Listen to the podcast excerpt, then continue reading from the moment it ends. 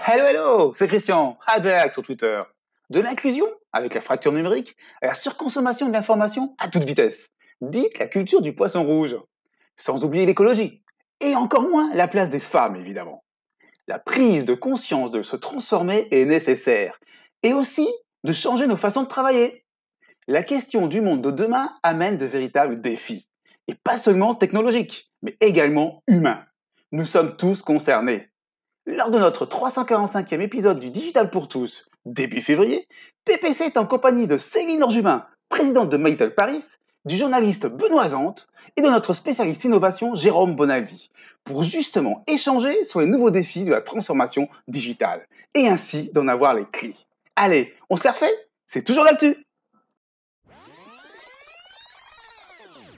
Et un épisode un peu spécial, on va parler des nouveaux défis de la transformation digitale. Et c'est juste fantastique puisque j'ai trois invités pour ce faire. Vous le savez, la transformation digitale, elle est partout, dans toutes les entreprises, dans tous les secteurs d'activité. Elle nous concerne tous en tant que citoyens, consommateurs, collaborateurs, managers ou patrons d'entreprise. Trois invités dans cet épisode. Céline Orjubin, elle est cofondatrice et PDG de My Little Paris, c'est un, groupe média et de e-commerce. Benoît Zante, il est journaliste, co-auteur de l'ouvrage les, les défis de la transformation digitale. On va en parler puisqu'on va parler des nouveaux défis de la transformation. Last but not least, notre super-héros, Jérôme Bonaldi, journaliste, animateur radio et TV, spécialiste bien connu de l'innovation. On commence, petit tour de table entre nous. Benoît, puisque tu es à tout seigneur, tout honneur, tu es le co-auteur de cet ouvrage, Les défis de la transformation digitale.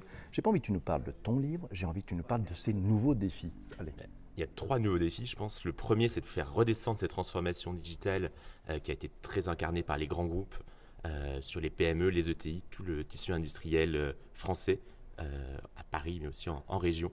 C'est un défi. le deuxième défi, c'est de prendre conscience que ce n'est pas un sujet d'outils ou de technologie, c'est vraiment un sujet humain de conduite du changement. Ça ne sert à rien d'investir des, millions dans des, outils ou des technos si derrière elles ne sont pas utilisées, elles ne sont pas appréhendées par, par les gens et comprennent pas l'intérêt de, tout ça. Et puis le troisième défi, euh, c'est de réussir cette transformation aujourd'hui qui est digitale pour pouvoir faire la suivante qui arrive très très vite, qui est la transformation écologique et la transition énergétique. Et ça, c'est quelque chose qu'on a vu euh, avec Quentin euh, dans l'écriture du, livre. On a passé 18 mois à interroger des dirigeants, des directeurs digitales. Au début, on ne parlait pas du tout d'écologie, de, transition énergétique. Et au fur et à mesure, c'est devenu un sujet de plus en plus important. Et je pense que c'est vraiment le moment. Et il faut réussir d'abord cette euh, transition. Euh. Donc tu as vu ce, mouvement environnemental. Céline, tes trois défis de la transformation digitale, les nouveaux alors pour moi, c'est déjà le premier, c'est l'attention, et je pense que ce défi, il est croissant. Euh, on, on, assiste en fait à une sorte de choc des contenus. Tout le monde est producteur de contenu. Quand on voit aujourd'hui que l'attention sur Instagram, c'est 0,3 secondes par poste. 0,3 secondes. Donc en fait, on arrive vraiment dans ce que Bruno Patino appelle la culture du, poisson rouge, quoi, et où à la fois il y a très peu d'attention et on oublie tout. Le deuxième, pour moi, c'est la féminisation. Euh, aujourd'hui, en France, euh, si on se parle de levée de fonds, il y a 2,2% euh, des fonds investis qui sont investis dans des startups portées par des femmes. Et donc, ça pose forcément la question du monde de demain, parce que ce monde, il est construit par ces startups. Et c'est notamment une étude qui a été menée par Sista et le BCG. Sista qui a été créée par Tatiana Jama et Céline Lazorte. Et pour moi, bah, je rejoins complètement Benoît sur le troisième point, qui est l'écologie. je pense qu'on a en fait, et moi, je, en en co-créant My Little, on est clairement une société digital native. Aujourd'hui, on voit toute une génération sustainable native qui nous pose d'autres questions et d'autres défis. Sustainable native, pour ceux qui nous bah, C'est des personnes qui sont vraiment nées, en fait, euh, il y a des personnes digital native qui sont nées avec le digital et les sustainable natives sont nées avec cette conscience écologique très très forte euh, que Greta, par exemple, symbolise.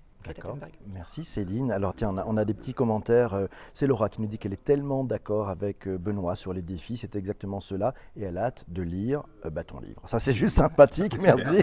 c'est sympa, c'est bien vu. Bonjour à Cyril qui vient de nous rejoindre. Vincent nous dit, tiens, les PME peuvent faire leur transformation grâce au cloud, au SaaS, sauf qu'elles le font beaucoup plus vite. Mm. Mais avant d'attaquer les commentaires, vous pouvez poser les questions à vous qui êtes dans le direct, hein, puisque vous le savez, vous qui écoutez ce podcast dans les plateformes de replay, de balado-diffusion, ben, c'est enregistré en direct sur Twitter chaque matin. Micro à Monsieur Jérôme Bonali. Jérôme, tes défis de la transformation ben, digitale. vous parlez des nouveaux défis. Moi, je voudrais qu'on n'oublie pas le vieux défi l'ancien parce qu'il est encore là, il est toujours là.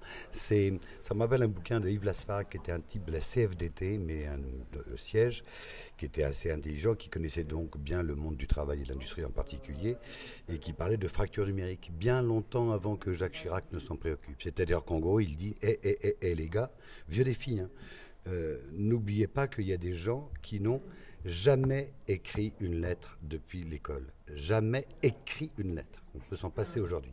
Il y a des gens qui n'ont jamais pris la parole qui n'ont jamais écrit une lettre parce qu'ils ont peur de l'orthographe. C'est vraiment. Euh, n'oublions pas qu'il y a 10 à 11% d'analphabètes. On voit même ici des gens qui font des fautes d'orthographe, donc ont peur d'écrire. Et donc quand on leur met, tout le monde n'est pas amené à avoir un ordinateur sur son bureau, parce qu'il y a des gens qui n'ont pas de bureau, mais il faut admettre qu'il y a pas mal de gens qui n'en auront jamais besoin, mais à ceux à qui on leur donne, qu'est-ce qu'ils font? Ils jouent avec à Game Boy ou à, Tetris. Et donc euh, eux, ils ont un ordinateur et ça sert à rien. Et ça, au contraire, dans certains cas et dans beaucoup de cas, ça les déresponsabilise. Ils donnent le cas, mais il est vieux comme le monde. Je vous raconte des vieilles histoires que vous connaissez par cœur. Euh, ben voilà, euh, au chef, euh, c'était à 180, là on est à 190, et puis ça monte, et à 200, ça va exploser. Hein. Et puis il envoie son mail, et puis il dit hey, j'ai prévenu. J'ai prévenu. Ça, c'était il y a 20 ans. On aurait pu, je, pouvais dire la même chose il y a 20 ans. Ça n'a pas bougé aujourd'hui. Donc, avant les nouveaux défis, voilà. Je voulais juste dire un truc également. De par ma profession, j'ai été amené à rencontrer pas mal de TI et de PME. Et je trouve que bizarrement, c'est plus facile. Parce que les entreprises sont plus petites, parce qu'elles sont plus souples. Parce que, par exemple, il y a de l'IoT tout bête, enfin du moins quelques capteurs un peu électromécaniques, commençons par là. La, digitalisation des PME, des ETI, marche bien en particulier dans l'industrie. Encore une fois, je dis, le, pire, tout est le contraire de tout. Il a fallu, prenons l'industrie, machine-outil, euh, fraiseuse, euh, ponceuse, il a fallu une génération, une génération entière, 20 ans pour qu'on passe de la, de la, du tourneur à la machine-outil à commande numérique. Il faut 20 ans pour qu'on accepte dans l'atelier la MOCN. Mais une fois qu'on l'a, là, ça marche bien et le reste suit. Voilà. Je peux donner un deuxième exemple, je suis très bavard. Pas du tout, je le, pas. le, digital ne, le digital ne vaut que s'il est partagé par tous. C'est comme le progrès, la, pub de la CNCF de l'époque. Et pour que ce soit protégé par tous, il ne faut pas que ça arrête ce truc d'élite. Prenons un secteur particulier qui est le bâtiment, avec le BIM, la maquette numérique. Le BIM, aujourd'hui, mais aujourd'hui encore, c'est un truc qui ne reste que dans les bureaux d'études, chez les architectes, et encore pas tous. Et donc sur le chantier même, ah, ah, ah, c'est pas évident. Donc c'est toujours encore un gadget. Une façon, on oublie, c'est un peu les sommets digital qui le disent, je suis bavard, excuse-moi, hein, pardon. Je suis parti, on t'adore. Une façon simple d'intégrer les gens, on l'avait vu pour la poste, on en parlait euh, tout à l'heure, c'était euh, tout le monde a un smartphone. Bon, eh bien, le plan avec le bureau d'études structure, le bureau d'études thermiques, l'architecte, etc., qui fait les plans du bâtiment à construire, jusqu'au chantier, le type qui ne sait pas lire, qui ne sait pas écrire, il a un smartphone. Donc, il y a, une couille dans le. Pourquoi il y a un problème sur le chantier? On ne lui demande pas de s'intégrer dans, l'informatique, d'avoir des machins et des trucs. Il prend, il prend son smartphone, il prend la photo, et il dit chef, il y a un problème, c'est tout. Et du coup, toute la chaîne le sait. Voilà une façon maligne, intelligente d'intégrer intelligemment les gens de toute la chaîne du bâtiment et de la construction. Merci. Non, vous avez été parfait. parfait. N'hésitez pas à poser vos questions, vous qui êtes dans le direct. Euh, Benoît, Benoît, un défi du digital majeur dans les nouveaux euh, que tu vois, le truc qui tue là, que tu dis, les nouveaux, alors déjà c'était trois. Ouais, euh, encore un. Mais effectivement, il y a vraiment toujours cette dimension humaine, ce qui passe à la fois par la prise de conscience par le dirigeant à la tête de sa PME, de son ETI ou du grand groupe qu'il faut se transformer. Il faut réussir à infuser cette transformation et la faire comprendre par tout le monde. Et souvent, il y a aussi, à l'inverse, euh, sur le terrain, des gens qui ont pris conscience qu'il fallait euh, se transformer, changer les façons de travailler, parce que dans leur quotidien, ils ont le smartphone, ils voient à quel point ça a changé leur vie, et ils comprennent pas que l'entreprise elle-même n'est pas évoluée aussi vite.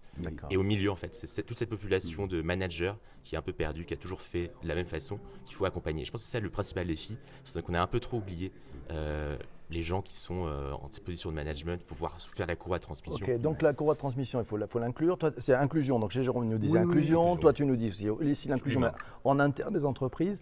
Céline, tu nous parlais dans tes trois principaux points de la féminisation.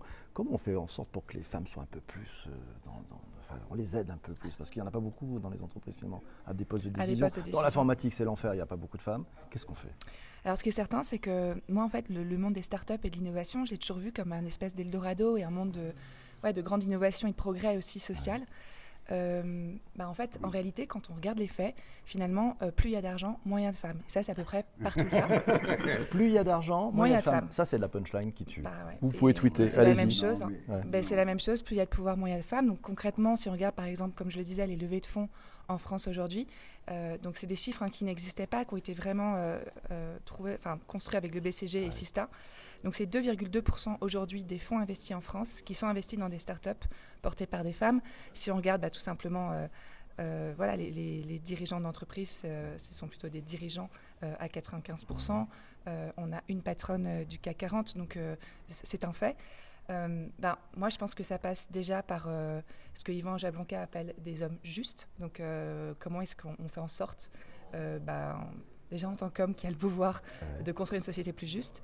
Et après, pour les femmes, euh, bah, je pense que ça passe par, euh, quand on le peut notamment, quand on a, des rôles de pouvoir, euh, par une forme d'activisme. Et c'est ce qu'on fait avec Mona chez My Little Paris et avec Sista. Donc typiquement, une fois qu'on a eu ce chiffre avec Sista, on est passé à l'action. On était à Bercy en octobre pour signer une charte. Et là, il y a plus de plus de maintenant 80 fonds français menés vraiment par la BPI qui sont engagés euh, à, euh, investir 25% de leurs fonds d'ici 2025 dans des startups portées par des femmes. Tout simplement parce qu'en fait, on a tous des biais hein, et bon, bah, voilà, les fonds sont plutôt majoritairement dirigés par des hommes, euh, des hommes plutôt âgés, plutôt blancs. Et bah, forcément, ils ont tendance à investir et c'est des biais qu'on a tous.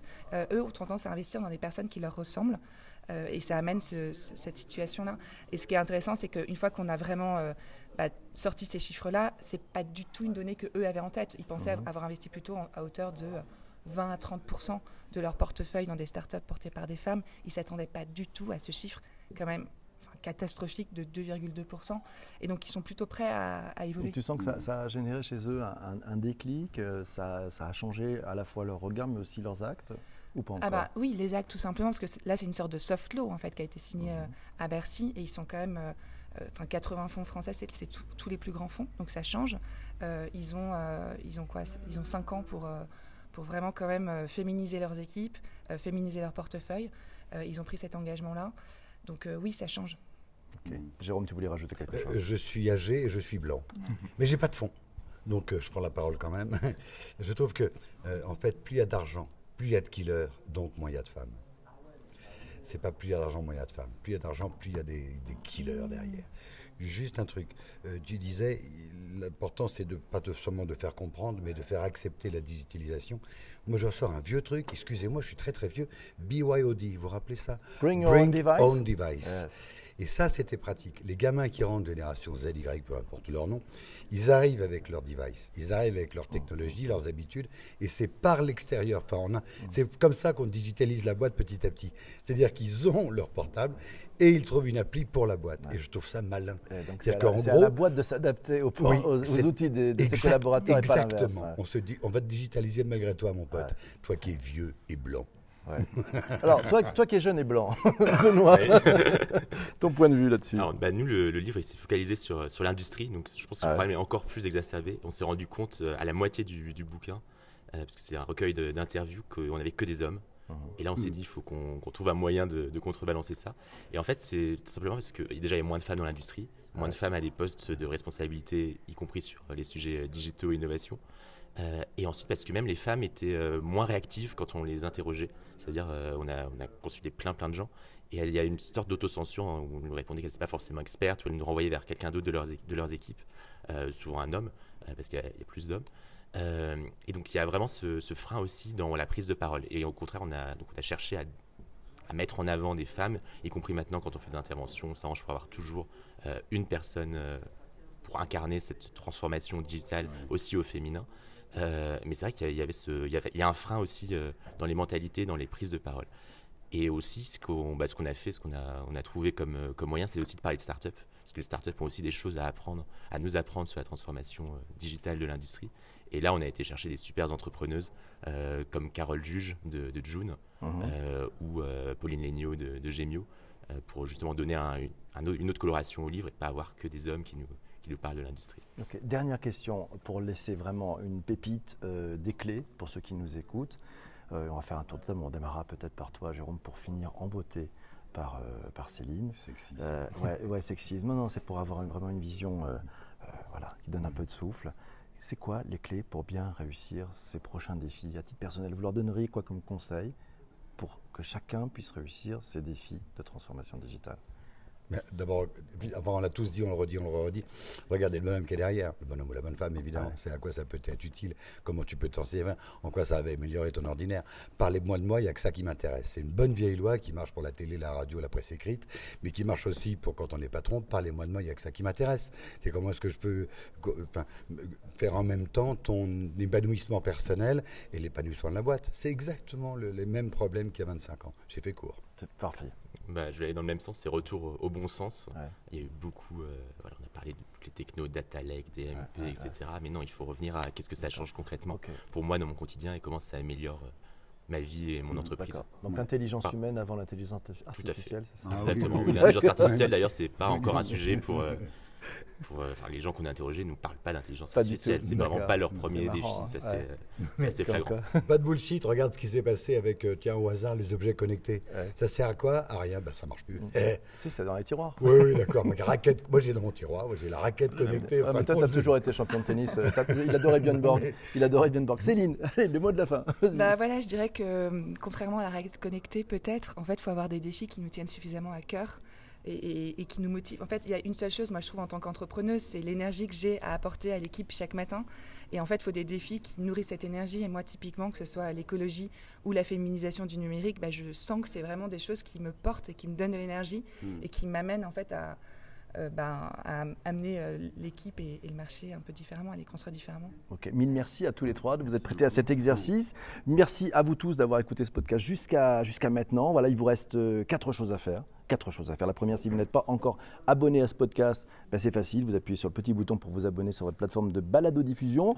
Le deuxième point, et il est clair, il est clair, parlez de ce podcast autour de vous. Mais oui, alors vous pouvez le faire avec les réseaux sociaux, dans votre application de podcast, il y a un petit bouton qui vous permet de partager sur, à vos amis, sur Facebook, sur Twitter et sur tout ce que vous voulez.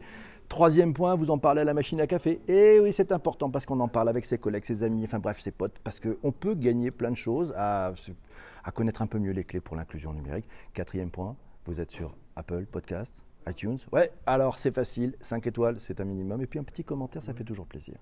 Voilà, à très bientôt pour un prochain épisode. À ciao, ciao. Vous étiez